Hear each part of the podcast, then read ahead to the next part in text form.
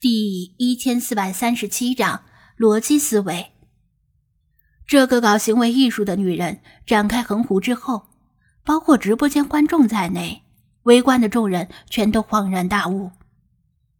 原来她是借此反对吃狗肉的，就像直播间里的观众分成三派那样，围观的观众对于吃狗肉的态度也分成了三派：支持、反对和无所谓。不过，对于这个女人的行为，大家的观感有所转变。一开始，大家怀疑她是精神病；现在知道她的目的后，不论自己对吃狗肉的态度如何，对她倒是心生几分敬意。因为很少有人能够将心里的好恶以这种凛然无畏的形式表现出来。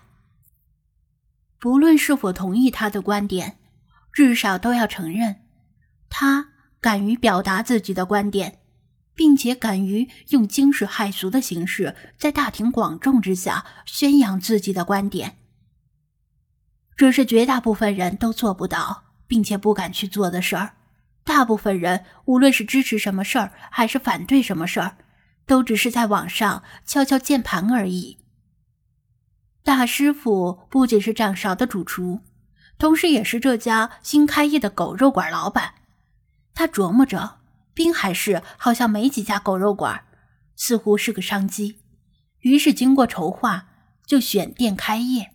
没想到刚开业就遇到这种事儿。起初他以为是自己运气好，这个疯女人恰好在自己的门口发疯，但现在才知道，人家就是冲着自己来的。围观者的视线在他和他之间来回游移。兴趣愈发浓厚，知道一场好戏可能要上演了。大师傅面露哭笑，这可怎么办是好？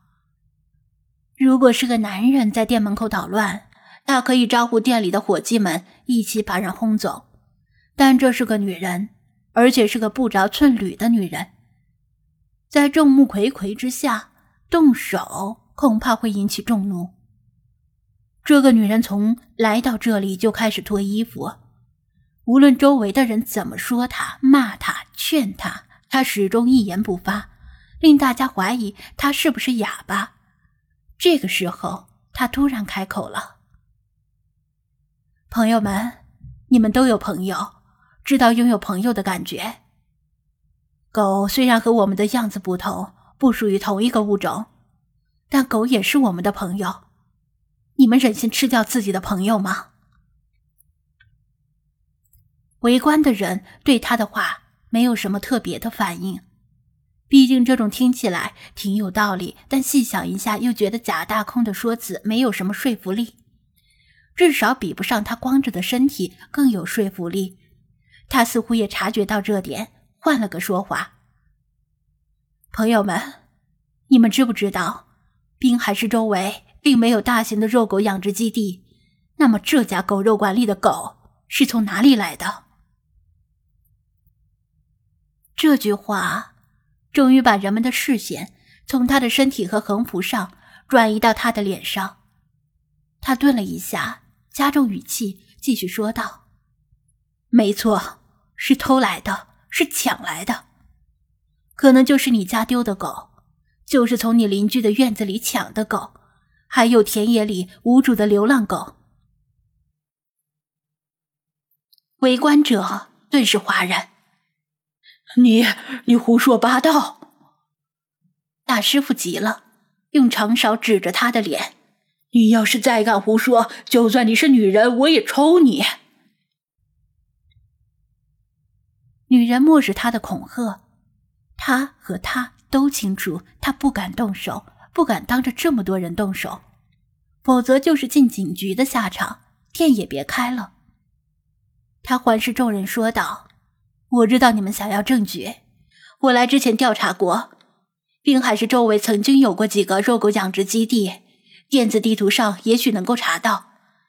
但经过我亲身走访，发现那些所谓的肉肉狗养殖基地，要么早已关门，要么狗的存量不超过三十只。”根本不足以供应狗肉馆的消耗。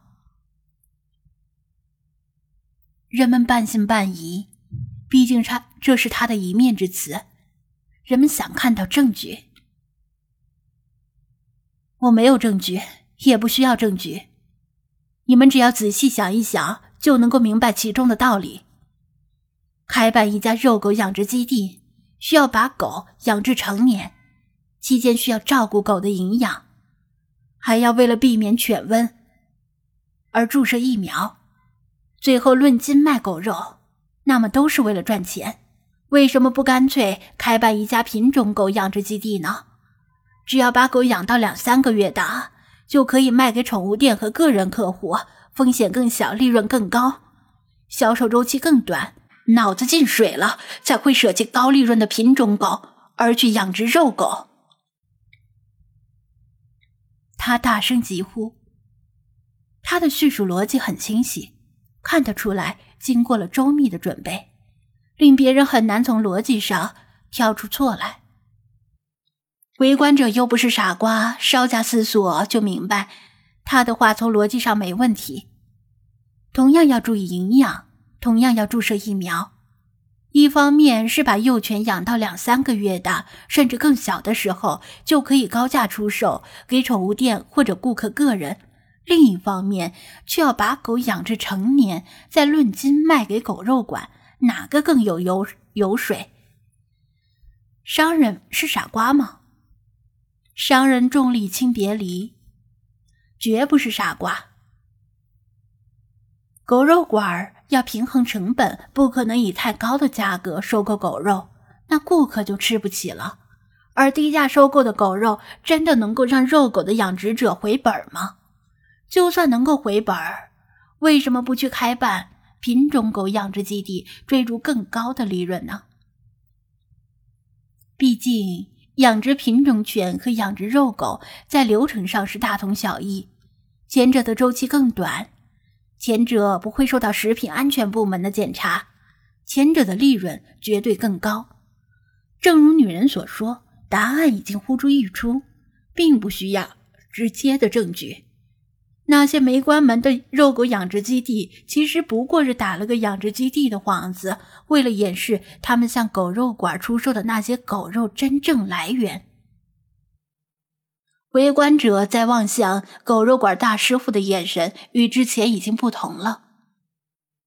大师傅脸色苍白，慌张的摆手道：“你们别信他的鬼话，我店里的狗全部都是有正规的进货手续的。”然而，这样的辩解没什么效果，因为大家都清楚，手续是可以作假、伪造、瞒天过海的。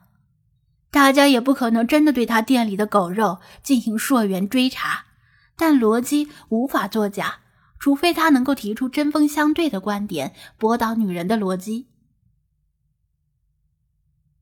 所以你们明白了吗？